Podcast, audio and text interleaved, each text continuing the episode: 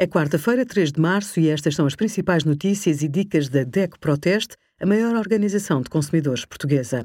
Hoje, em DECO.proteste.pt, sugerimos Eletrodomésticos têm nova etiqueta energética, a entrevista com António Costa Silva, gestor da Partex, e os melhores micro-ondas do nosso teste a mais de 70 modelos. Para quem está em casa, em teletrabalho ou trabalha num local com muito ruído, os auscultadores são muitas vezes usados como solução para manter a concentração. No Dia Mundial da Audição, alertamos para o uso intensivo destes equipamentos. Os ouvidos são como copos que enchemos com ruído ao longo do dia. Quanto maior a intensidade sonora, mais depressa ficam cheios. Durante a noite, enquanto dormimos, podem relaxar e ficar de novo vazios. Mas quando o copo fica totalmente cheio, ocorre uma perda de capacidade auditiva. Trata-se de um quadro irreversível e cumulativo.